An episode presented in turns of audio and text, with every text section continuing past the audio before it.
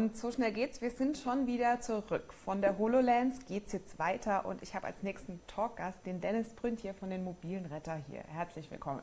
Ja, herzlichen Dank. Danke für die Einladung. Wir machen mit allen Talkgästen am Anfang ein kleines Spiel. Okay. Und zwar ist es ein Entweder-Oder-Spiel. Du wählst einfach von spontan, was dir einfällt. Ähm, bist du ein DPK-Veteran oder ein Newbie? Uh, ersteres. Mobilarbeiter oder Bürofreund? Mobilarbeiter. Kaffee selbst filtern oder eine vernetzte Maschine? Vernetzte Maschine. Clippy oder Cortana? Hm, sehr gute Frage. Cortana? Mhm. Maus oder Touchscreen? Touchscreen. Datenbrille oder digitale Kontaktlinse? Datenbrille. Und am Schluss noch ein Satz zum Ergänzen. Die DPK ist für mich ein idealer Ort zur Vernetzung. Wunderbar. Super. Und damit ich die Zuschauer noch ein bisschen besser kennenlernen, erzähl doch einfach mal, wer bist du, was machst du?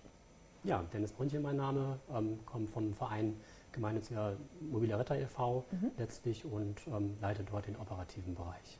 Super. Genau. Und die mobilen Retter, was genau ist das? Was müssen sich die Zuschauer vorstellen? Letztlich ähm, ja, eine Idee im Kreis Gütersloh entstanden von äh, Dr. Ralf Stroop, ähm, dort der Notarzt, der letztlich aus seiner eigenen Motivation heraus äh, gesehen hat, also wir bringen äh, qualifizierte Ersthelfer zum Notfallort und das Ganze App-basiert, mhm. letztlich von der eigenen Motivation. Ähm, bei ihm war tatsächlich äh, in der Nachbarschaft der Rettungswagen vorgefahren und dachte sich, ähm, hätte ich davon gewusst, ich bin doch qualifiziert, ich hätte doch helfen können. Und von daher hat er sich auf den Weg gemacht, das Ganze im Kreis Gütersloh pilotiert, hat äh, entsprechend äh, eine App dafür entwickelt mit einer äh, mit Imagineering GmbH, hat einen Verein mit angestoßen, für den ich jetzt eben entsprechend tätig bin, der gemeinnützig aufgestellt ist und wir kümmern uns komplett um das ja, Wohl der mobilen Retter, unser mhm. Ersthelfer.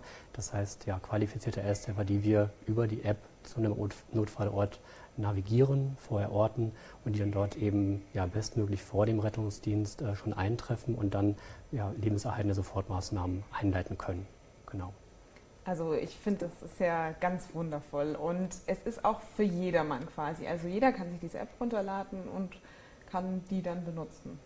Nee, ist nicht der Fall. Also okay. wir setzen hier äh, bewusst auf qualifizierte Ersthelfer, ähm, die also von Berufswegen entweder schon rettungsdienstliche Abläufe ähm, integriert sind oder ähm, halt eben also eine medizinische Erfahrung mitbringen, ja. eine Einsatzerfahrung, also wie Feuerwehrleute, THWler, THK bis hin zur Krankenschwester, Krankenpfleger, sage ich mal, also die schon eine gewisse Belastbarkeit mitbringen, ähm, aber eben auch Einsatzerfahrung ähm, und ja, die werden von uns, von Vereinsseite quasi erst auch nochmal kurz trainiert, vorher registriert mhm. und ähm, dann auch nachhaltig im System gebunden, wenn man so will. Ja. Und ähm, wir haben, was ganz wichtig ist, dadurch, dass es auch, obwohl wir auf einsatzerfahrene Kräfte setzen, ähm, gehen sie halt trotzdem in die Situation alleine rein zum Patienten. Ein Notfallort sind ja sonst vielleicht eher ähm, ja, im Team aktiv, als Feuerwehrmann, Frau, wie auch immer.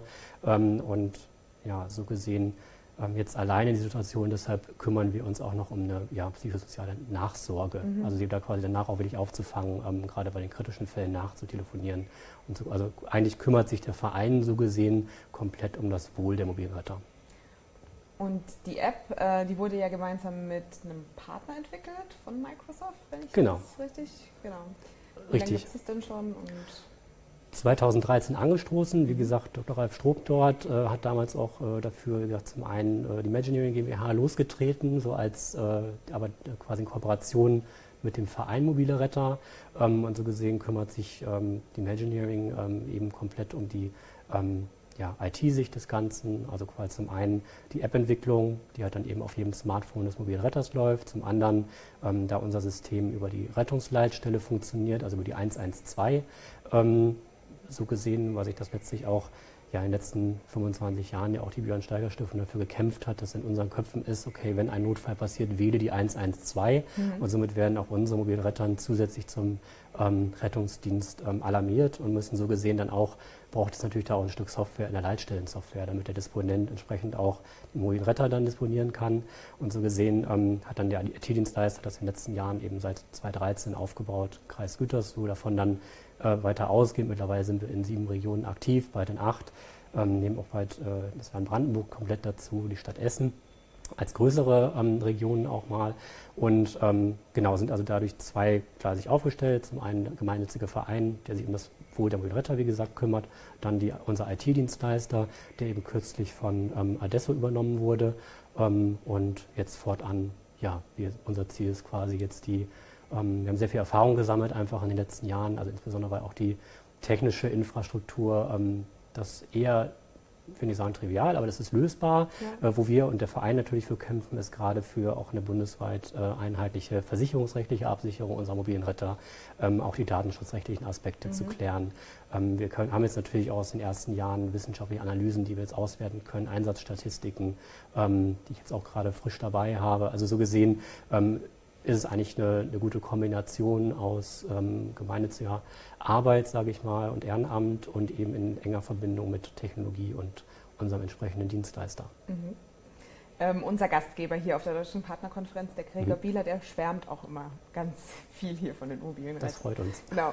Und er äh, sagt auch irgendwie immer irgendwelche Zahlen, ähm, wie viele jetzt schon mehr gerettet wurden durch eure App. Äh, Gibt es da irgendwas Belegbares?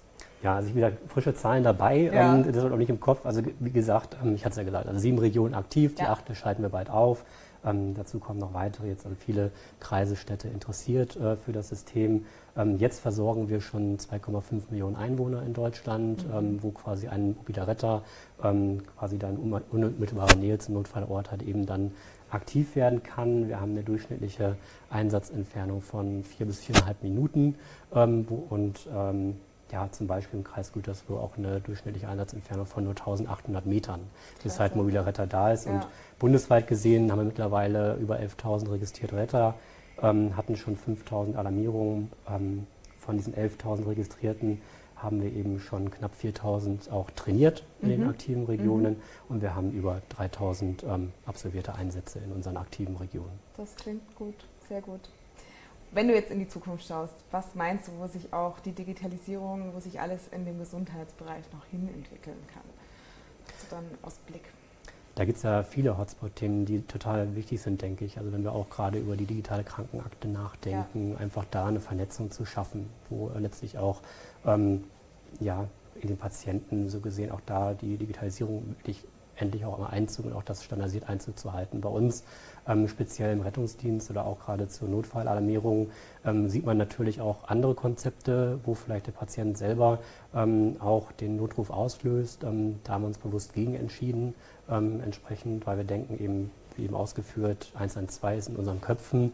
Ähm, das halt einfach über die verbreitete äh, ja, Leitstelle und entsprechend zu nutzen. Wir haben 250 Leitstellen in Deutschland, die sich dann entsprechend um die rettungsdienstliche Versorgung kümmern und das entsprechend disponieren. Und deshalb haben wir halt äh, so gesehen ja, bewusst darauf gesetzt, weil wir der ähm, Ansicht sind, dass der Patient eigentlich nicht mehr in der Lage ist, so gesehen dann, wenn er einen wir alarmieren ja zu Herz-Kreislauf-Stillständen und bewusstlosen Personen einen den Knopf zu drücken. Mhm. Das heißt, es gibt sehr viele sinnvolle Konzepte natürlich, die sich dann später oder jetzt auch schon sinnvoll ergänzen, wo auch natürlich die Digitalisierung ähm, weiter Einzug halten kann, um dann einfach auch eine ja, flächendeckende ähm, Gesundheitsversorgung oder eben wie wir halt auch im entsprechenden Rettungsdienst Notfallmedizin tätig sind, einfach immer schneller zu werden. Ja. Ähm, ja, mit vernetzten Daten müssen wir alle natürlich auch enorm viel tun, ähm, Gutes und wir ja, tun unseren Teil dazu und sind sehr motiviert, auch äh, weiterhin noch viele Menschenleben zu retten.